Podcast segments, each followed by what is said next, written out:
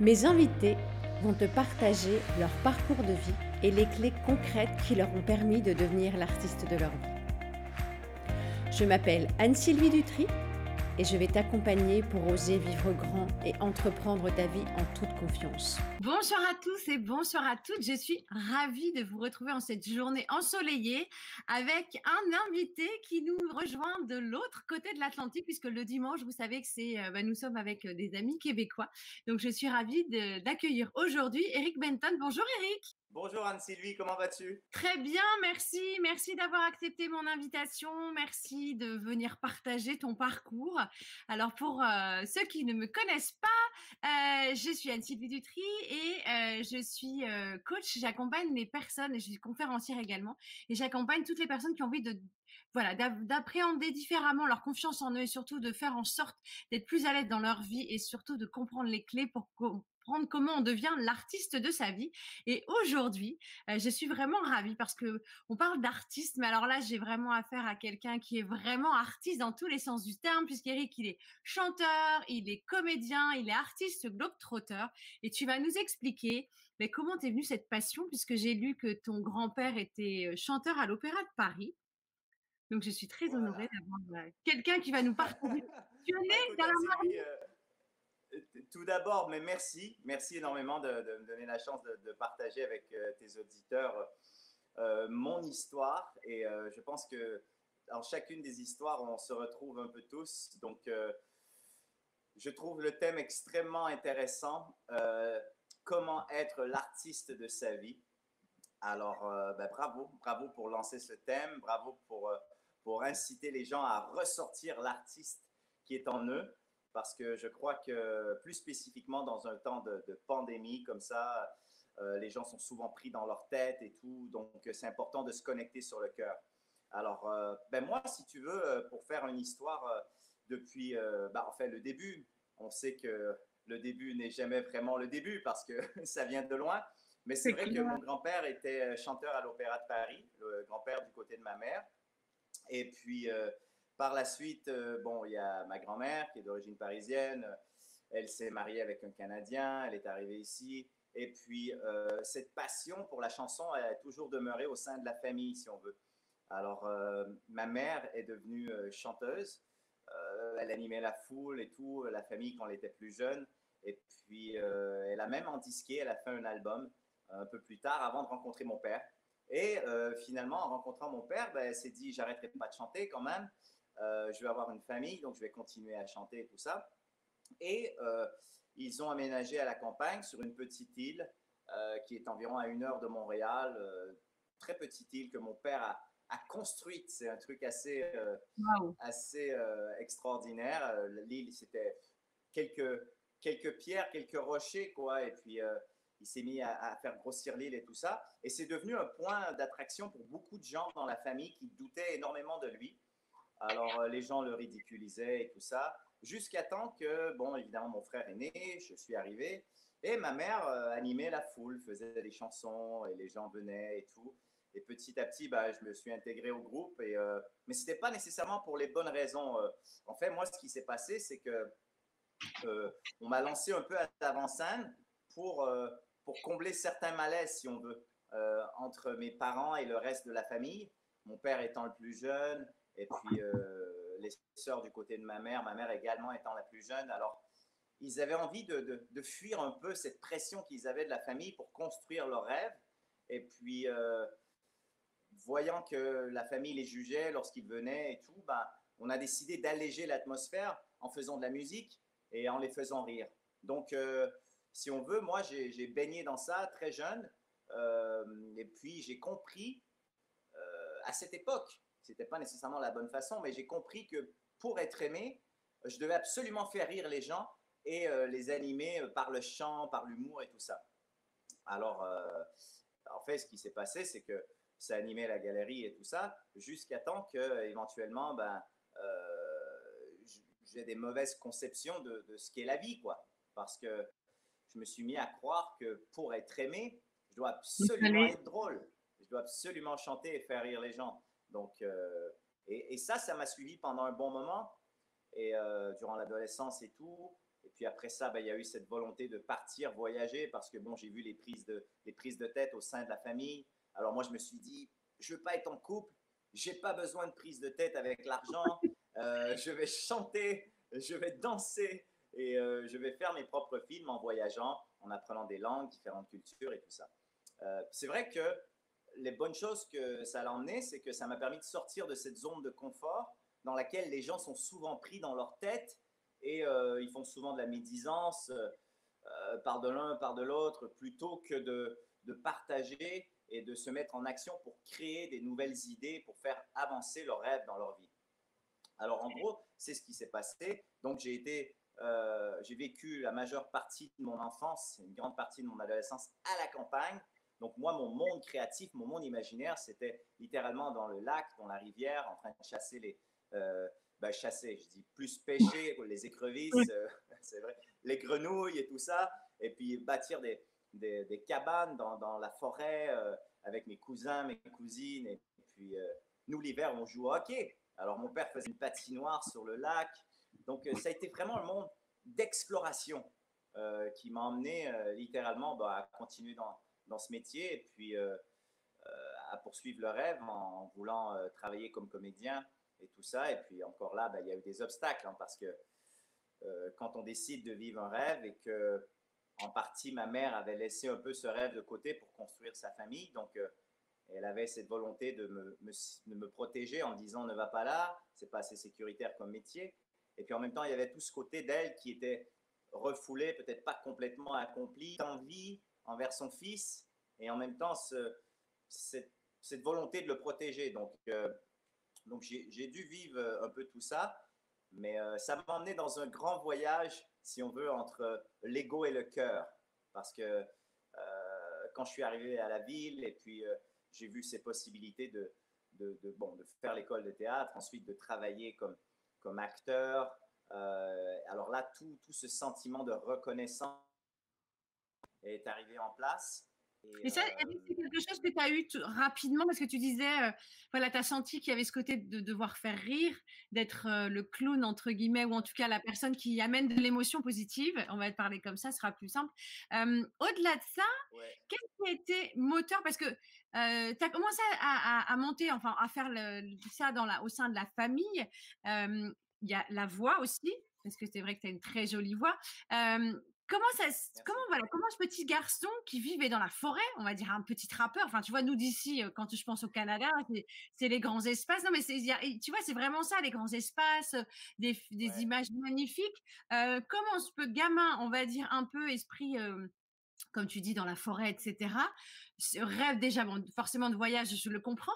Et comment t'en es venu à te dire, voilà, même si ta maman a voulu te protéger, j'ai un, voilà, je vais utiliser cette, cette, ce talent naturel et cette voix pour en faire quelque chose. Parce que justement, tu as dû aller à l'encontre. Enfin, l'encontre, non, peut-être pas l'encontre, mais de ce qu'elle avait peut-être mis de côté, toi, tu t'es dit, oui, je vais allumer ce côté-là parce que je sens que ça, ça vibre à l'intérieur, quoi. C'est une bonne question, Anne-Sylvie. Écoute, euh, bon, euh, c'est vrai que vers l'adolescence, euh, j'ai dû migrer plus vers la ville, vers Montréal, malgré moi, pour l'école et tout. Alors, il y a eu le lycée, et euh, c'est vrai qu'après, bon, j'ai eu euh, un enseignement un peu plus formel avec les frères et tout, dans, le monde catholique. Et euh, par la suite, bon, j'ai dû quitter la campagne, bien malgré moi.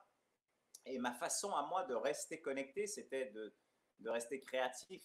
Donc, j'ai spécifié à mes parents l'importance pour moi de, de, de, rester connecté au niveau création, de, de partager mon imagination avec les gens euh, dans mes études. Et euh, au départ, je voulais aller à l'école de théâtre. Et puis finalement, il y avait les auditions et tout ça. Je n'ai pas, pu, pas pu les faire.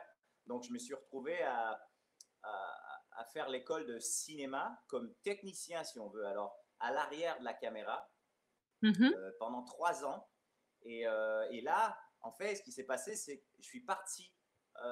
J'étais quelques temps à Montréal et puis voilà. Alors, euh, voilà, donc je suis revenu.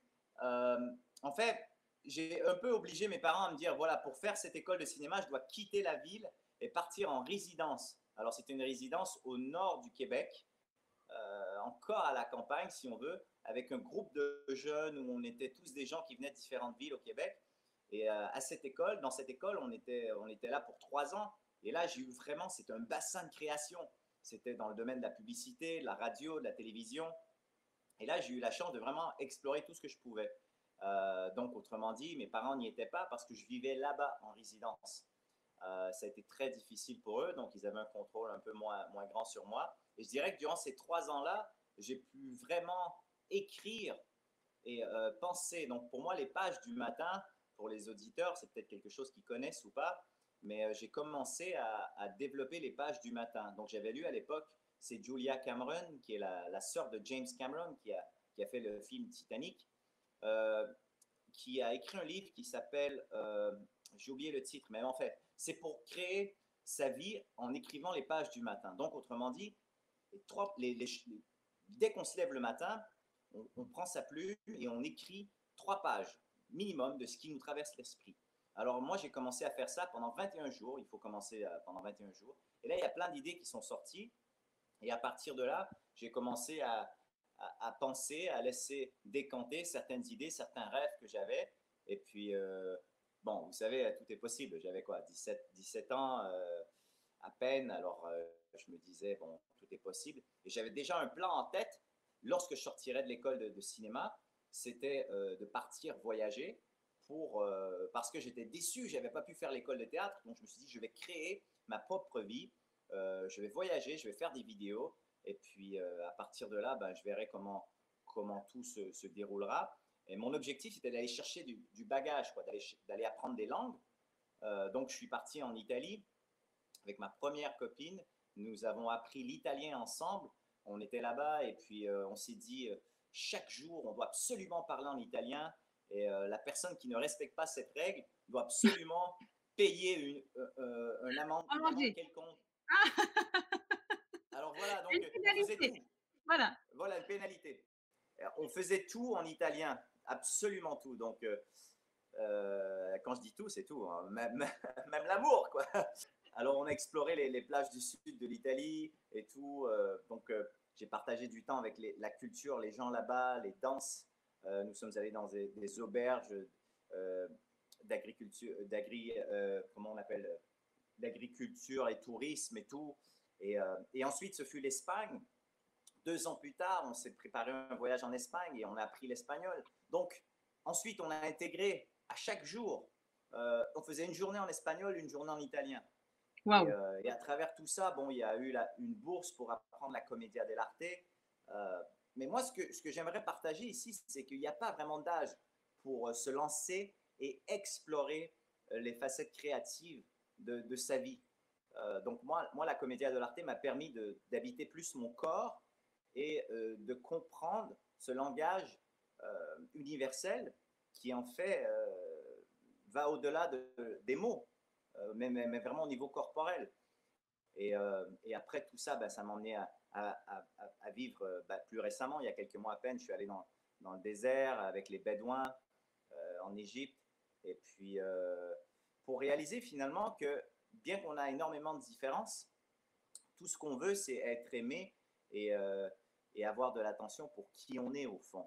Alors, euh, je pense que le fait de voyager, le fait de s'ouvrir, en, partageant ce qu'on a en commun, tout en honorant nos différences, c'est vraiment la clé. Et, euh, et pour moi, comment devenir l'artiste de sa vie, c'est littéralement de, de sortir de sa tête et de se connecter à son cœur. Alors, alors pour moi, il y a quelque chose qui, qui a été très important dans ma vie. J'ai travaillé sur un film avec euh, le Wolverine euh, qui a fait la série des X-Men, peut-être que vous connaissez, euh, Hugh Jackman, qui est devenu un, ami à moi. Alors j'ai fait 100 jours de tournage avec lui, j'étais sa doublure, et il m'a fait découvrir la méditation. Alors j'ai eu la chance de, de faire un séjour qui s'appelle Vipassana, Mmh qui consiste à. Est-ce que, est que, tu connais, euh, Anne Je connais, ça fait deux, deux, fois que je reporte. En fait, et pour la petite anecdote, on en parlait avec François Lemay euh, quand je l'ai interviewé il y a quelques semaines. Je me suis dit, j'ai envie de ce silence. Par contre, c'est vrai que c'est un chemin. Et je me suis dit, mais oulala, je vais me retrouver enfermée à l'intérieur de moi-même. Et là, je me suis dit, je suis pas prête. Mais oui, oui, je médite et je connais. Et c'est vrai qu'on en parlait aussi ce week-end. Je suis partie avec, avec des amis là. Euh, j'ai un juste de rentrer et on a médité ensemble ce matin et on parlait de Vipassana. il me dit non, Vipassana, c'est un peu trop. Euh, c'est pas, c'est un peu trop costaud. Je pense que, comme tu dis, c'est une préparation. Euh, il faut, faut y aller quand c'est le moment, en fait. Donc, euh, c'est pas encore mon moment. Peut-être à un moment donné, je verrai. Ben voilà, tu sais, Anne-Sylvie, il n'y a, pas, a pas qu'une façon d'arriver à, se connecter intérieurement. Moi, si, si tu veux, ça a été ce, chemin. Donc, Vipassana m'a emmené à, à réaliser que tout est impermanent finalement. Euh, et d'accepter l'impermanence. Et je crois que lorsqu'on arrive à se connecter sur sa respiration, sur son cœur, on peut accepter l'impermanence, c'est-à-dire qu'on peut rester dans le présent. Alors que lorsqu'on est dans notre tête, on est soit dans le passé ou soit dans le futur. Et moi, mm-hmm. euh, ce combat, j'ai eu à le vivre. Euh, pour moi, j'ai cette image de la campagne. Pour moi, ça représente le cœur, si on veut, le présent, le senti. Euh, les, pieds nus euh, dans le sable, dans l'eau. Alors, on est carrément dans, le présent. Alors que la ville représente toutes ces possibilités, euh, peut-être de succès, qui stimulent énormément l'ego et qui nous emmènent souvent dans le futur, à beaucoup d'avidité ou parfois dans certains regrets. Alors, en fait, moi, ce que je réalise avec le temps, c'est qu'au départ, je suis devenu comédien pas pour les bonnes raisons pour, euh, pour être aimé, pour être vu, entendu. Euh, et après, j'ai compris que ce qui m'anime dans ce métier, euh, si on veut que ce soit de faire du chant, de faire des voix, de, connecter avec les cultures, c'est que lorsqu'on y est et qu'on joue un personnage, en fait, on ne joue pas. On doit absolument être soi-même dans des circonstances imaginatives, mais au présent, ici et maintenant. Alors, c'est cette capacité d'emmener ce monde imaginaire dans le présent. Et, euh, et, ce que j'aime bien, et, c'est ce que j'aime enseigner aussi dans les séminaires que, que, je fais euh, et les conférences, euh, j'enseigne aux gens comment faire ressortir le pouvoir illimité de leur cœur pour se connecter dans le ici et maintenant. Et j'utilise le jeu, j'utilise le chant, j'utilise ces interactions-là, l'improvisation par exemple. Euh, avec la Commedia dell'arte, on en a fait beaucoup. Alors, euh, on utilisait des vieux euh, canovacci du serviteur avec le maître et puis et, tout ce genre de trucs. mais je crois que maintenant plus que jamais, avec, toutes ces possibilités-là qu'on a, parfois on oublie qui on est. Et pour moi, ça m'a interpellé beaucoup quand j'ai vu ton concept, comment être l'artiste principal de sa vie moi, je parle beaucoup de comment être l'acteur euh, principal de sa vie. Et, euh, bref, à travers tout ça, cette importance de se connecter avec le cœur et de développer sa foi. Euh, et la foi, c'est de croire en quelque chose qui est plus grand, plus grand que nous. Et le problème, c'est que moi, ça m'est arrivé également.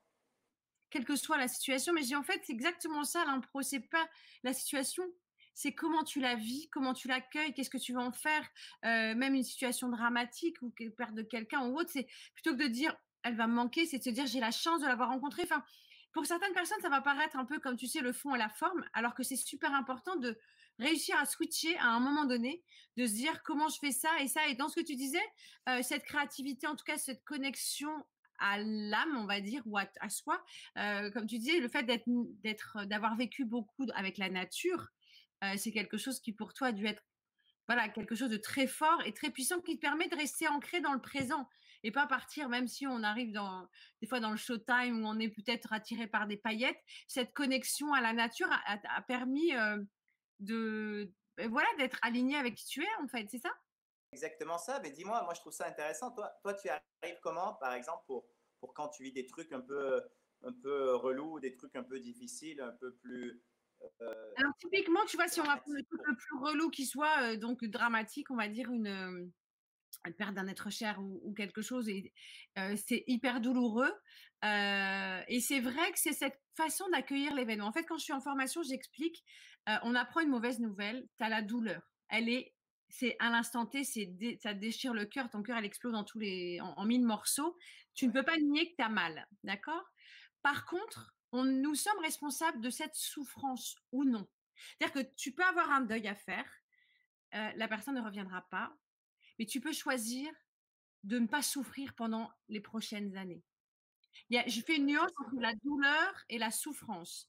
La douleur, je la choisis pas, je dois faire avec. Comment je réagis? Est-ce que je, décide? C'est comme une séparation. J'ai connu des séparations.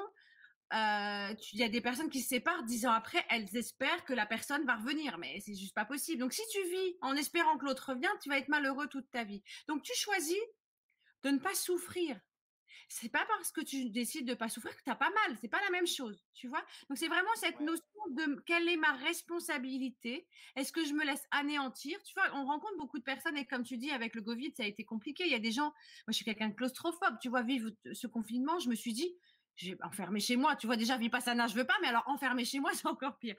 Et en fait, j'ai accueilli les rencontres insolites. Je me suis dit, comment je peux me réinventer pendant ce confinement? Et ça fait deux ans que je voulais faire des interviews je veux trouver des excuses, c'était pas le moment, machin. Et je me suis dit, ben voilà, fais ce que tu as envie de faire. Et j'aurais pu me dire, je suis pas légitime, je suis pas ceci, je suis pas journaliste. Mon intention était ok dans la mesure où je me suis dit, je sais, la meilleure chose que je sache faire, c'est de créer du lien et d'amener de l'énergie positive. Et eh ben, fais ce que tu sais faire et fais-le à ta façon. Et c'est ça, je trouve que tu vois, c'est vraiment cette responsabilité. Et dans ce que tu expliques, c'est vraiment de d'être connecté à qui l'on est. Alors, plus grand que soi, je suis tout à fait d'accord avec toi. Et aussi, c'est de croire en soi. Parce que si vous voulez devenir l'artiste de, votre vie pour les gens qui nous écoutent, et c'est ce que tu as fait, si on ne croit pas en nous-mêmes, euh, enfin voilà, quand tu t'es dit je vais partir, je vais faire des images, je vais, je vais parcourir le monde, je vais, j'en ai parlé aussi il y a pas longtemps avec quelqu'un qui me dit oui mais pour le boulot ça va être compliqué, mais si tu trouves pas le boulot que tu souhaites, crée-le. Et les gens ça leur paraît fou, tu sais, ils se disent mais mais, mais qu'est-ce que je vais faire? Mais apprends tout ce que tu sais faire de mieux, euh, travaille sur ton potentiel, identifie tes talents et développe-les. Et je pense que c'est ça, et encore, encore plus toi, puisque tu fais beaucoup de scènes, tu as fait des comédies musicales, etc. Moi, j'ai quelqu'un un jour qui m'a dit, le talent, fais ce que tu aimes, mais c'est ton public qui te choisira. Tout le monde n'aime pas tout le monde. Il y a des gens qui adorent la comédie dell'arte, il y en a d'autres qui vont dire j'aime pas. Et chacun, je pense qu'on a la chance aujourd'hui, on a une palette de... Tu sais, c'est comme une palette, vraiment une palette d'artistes. Tu as toutes les couleurs. Tu vas avoir du chant, tu vas avoir de la danse, tu vas avoir de la comédie musicale, tu vas avoir. Tu vois, depuis toute petite, moi, je, moi, je regardais euh, Fame. Moi, je voulais avoir une école de danse, chanter, danser, ce que je n'ai pas fait. J'ai attendu 23 ans pour oser monter sur scène et réaliser mon rêve d'écrire un spectacle. Enfin, oui, je suis en train de l'écrire. J'ai fait un petit format. Tu vois, j'ai fait un petit format, mais j'ai attendu de, passer mes 40 ans, même plus, pour faire un spectacle. Et aujourd'hui, je dis aux gens que je rencontre, mais n'attendez pas 23 ans pour réaliser votre rêve. Et aujourd'hui, tu vois, et la vie, tu me parlais de comment j'accueille les événements parfois négatifs. J'ai euh, dû faire un dépôt de bilan il y a maintenant plusieurs années. Ça a été la catastrophe parce que bah, quand tu es chef d'entreprise, tu sais ce que c'est quand tu es à ton compte. Tu perds tout. Tu te dis voilà, j'ai dû vendre ma maison. Mais si j'avais pas eu ce dépôt de bilan, Eric, on serait pas en train de parler aujourd'hui? Parce que ce dépôt de bilan m'a amené à me réinventer. Me Et c'est exactement ça. Et je pense que, comme tu disais, tu as aussi eu des moments de doute où tu t'es dit, mais pourquoi je fais ça? Ça n'a pas de sens. Mais le sens, c'est le chemin. C'est pourquoi on le fait? Qu'est-ce qui, qui te. Qu'est-ce qui. Comment dirais-je C'est quoi la vibration que tu sens à l'intérieur dedans? Et dans ce que tu expliques et dans ce que tu partages dans des vidéos, c'est aussi ça. C'est ton chemin, ta quête. J'allais dire ton Saint Graal, mais peut-être que le jour de notre dernier souffle, on l'aura peut-être pas encore trouvé, mais c'est pas grave, le chemin est magique. C'est vrai, c'est vrai, c'est très intéressant ce que tu dis et, et, euh, et, ça me parle beaucoup quand tu parles de souffrance versus euh, douleur, parce que je pense qu'à tout moment euh, dans notre vie, on a eu besoin de se réinventer. Et chapeau pour t'avoir réinventé et avoir osé après 23 ans, peu importe le nombre de temps, il y a des gens qui nous écoutent qui se disent quand tu as un talent inné, quand tu as une voix, un truc, tu, peux faire quelque chose. Bon, là, voilà, c'était juste raconter son histoire et, c'est pas évident, mais il faut oser, tout simplement. Quoi. C'est, euh, voilà. Euh, l'objectif, c'est, c'est de, de, nous permettre de vivre. Euh, tu vois, la série de vidéos que je fais s'intitule Comment être vraiment soi, libre et heureux. Alors, moi, je dis aux gens, si vous n'avez pas le talent de chanter, par exemple, c'est pas grave. Vous voulez être libre et heureux. Si chanter vous rend libre et heureux, alors chantez, dansez. Euh, euh, peut-être commencez par le faire seul, dans votre chambre, peu importe. Et après, entourez-vous d'amis, de personnes qui vous supportent, de gens aussi qui veulent se libérer. Euh, moi, par exemple, ce, fardeau de plaire aux gens, je l'ai porté longtemps et il m'arrive encore qu'il soit sur mes épaules. Alors à chaque moment, quand ça revient, je dois me dire euh, où se trouve mon petit enfant de 5 ans qui chassait les grenouilles, euh, qui, qui, enlevait les petites pierres. dans les arbres. Voilà, c'est ça, qui enlevait les petites pierres aussi euh, pour aller chercher les écrevisses, justement monter dans les arbres et bâtir les, les, les, cabanes et tout.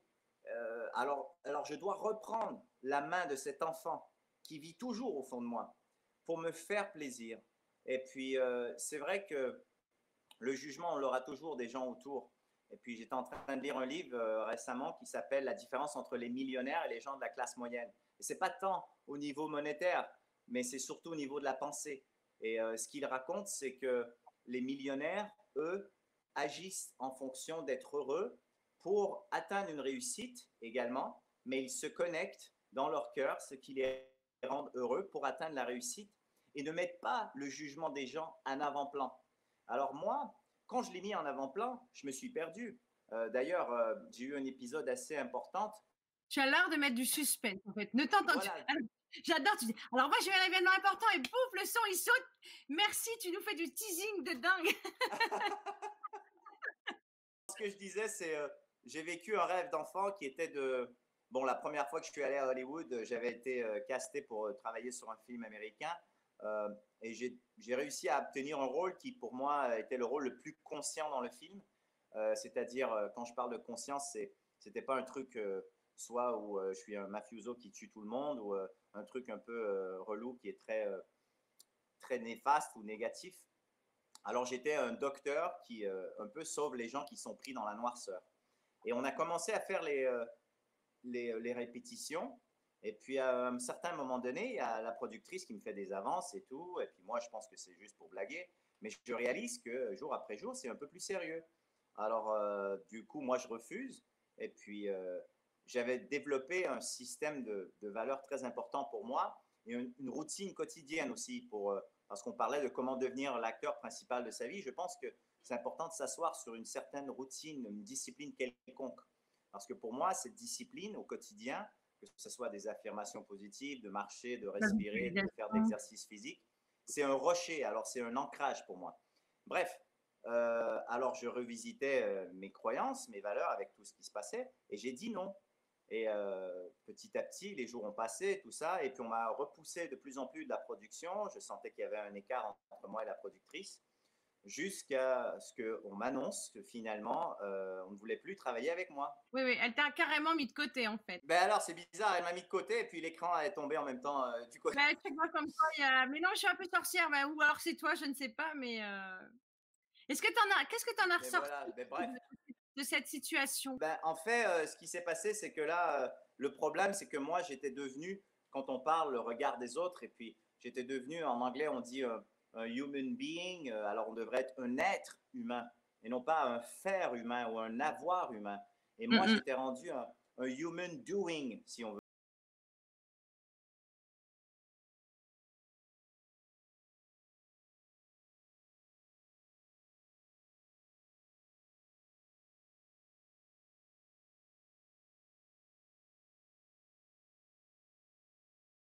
Parce que ma vie, c'est ce rêve.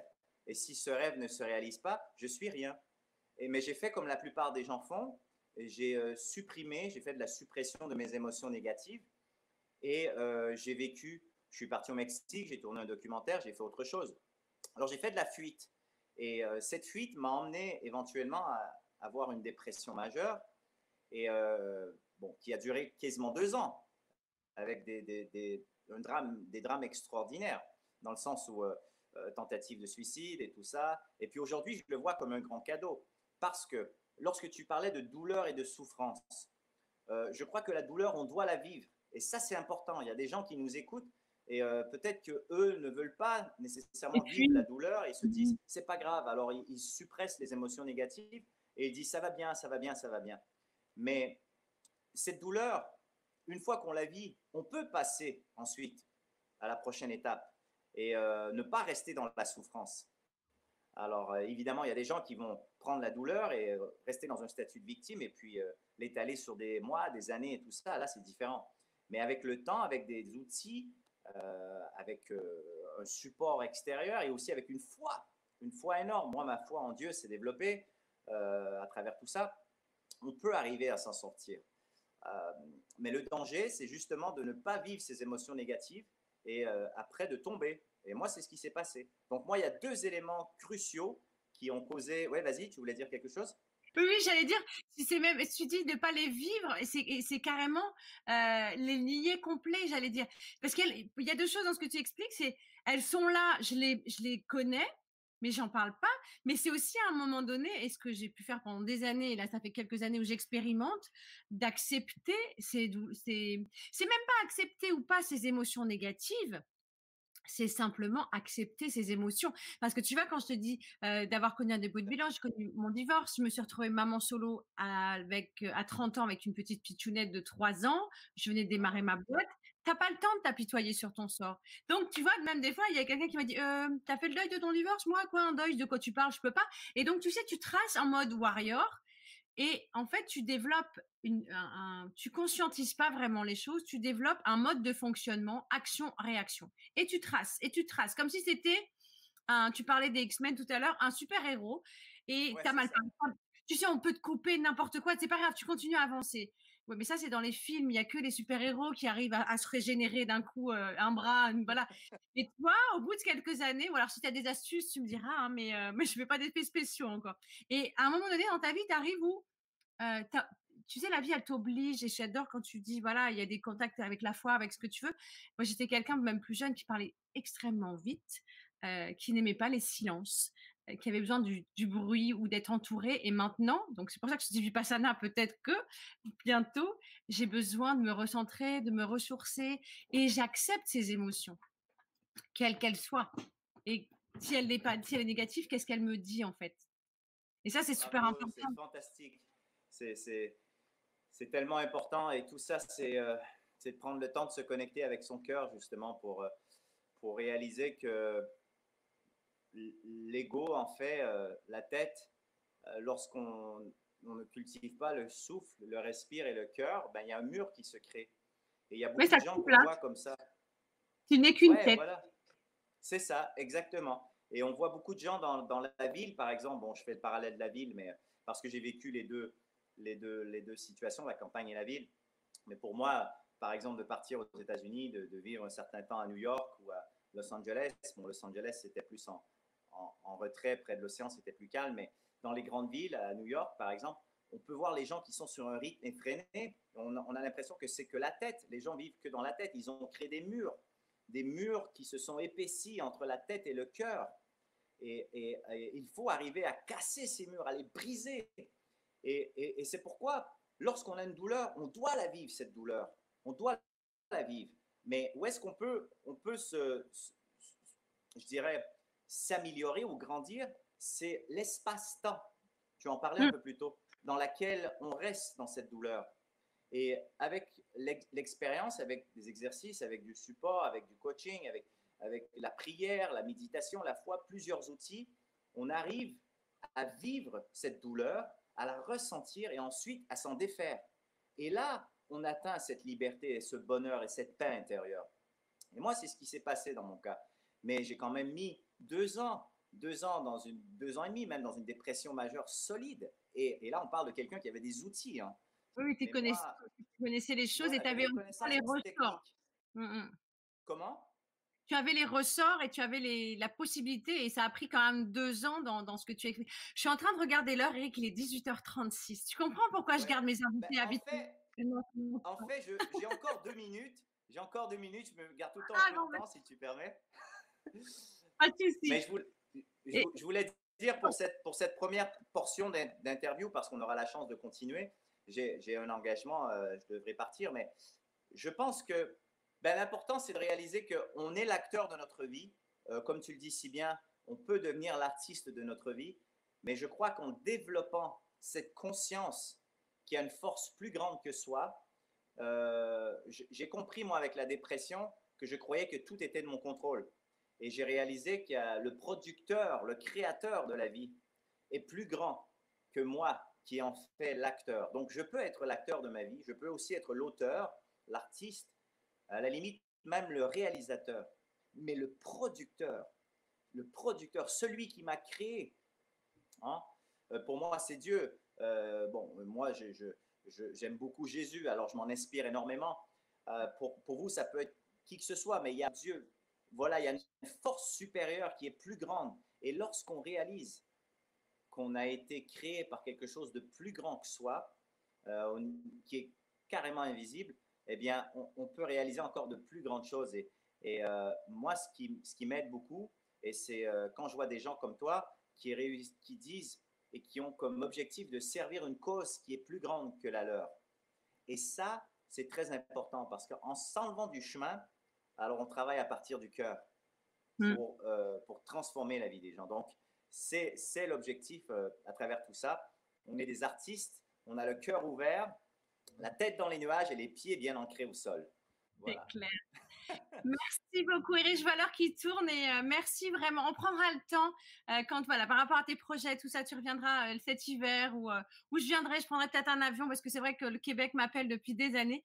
Et ah, ma première conférence, tu vois, c'était il y a trois ans maintenant. Je l'ai faite à Montréal et j'adorerais venir, voilà, faire ma conférence deviens l'artiste de ta vie là-bas. Ce serait un super, un super moment. Donc, je vais mettre ça dans, voilà, je le pose dans l'univers, on verra bien. Ben, écoute, j'y manquerai pas. Déjà là, je t'ouvre, je t'ouvre une porte parce que, évidemment, je ferai des conférences aussi. Et comme je parle du pouvoir illimité du cœur et de, de comment être l'acteur de sa vie, alors ça va me faire un énorme plaisir de te recevoir à Montréal et puis qu'on puisse en parler, ça c'est clair. Eh ben, avec grand, grand, grand plaisir. Merci du fond du cœur. Vous n'avez pas eu l'occasion d'entendre Eric chanter, mais pas grave, il reviendra exprès, exprès pour ça. Je vais faire en euh, terminant, je vous laisse une petite chanson, pourquoi pas. Allez. 3, 2, 1. It's gonna be a bright, bright, sunshiny day. It's gonna be a bright, bright, sunshiny day. Merci énormément. Anne-Sylvie Dutry. merci beaucoup, Eric. Et puis, écoute, on se rappellera pour le débrief. En tout cas, merci d'avoir pris ce temps. Et puis, on prendra le temps. Euh, je pense qu'on pourrait faire une, interview par semaine. As tellement de, je pense que tu as tellement de richesses à nous apporter. Et eh ben, merci d'avoir pris ce temps qui est très précieux. Et euh, pour ma part, je vous retrouve demain midi à 12h30. Et la semaine prochaine, c'est Cathy Tropiano que je reçois dimanche euh, en direct du, du Canada. Merci beaucoup, Eric. À très bientôt. Merci, à bientôt, Anne-Sylvie. Bye bye.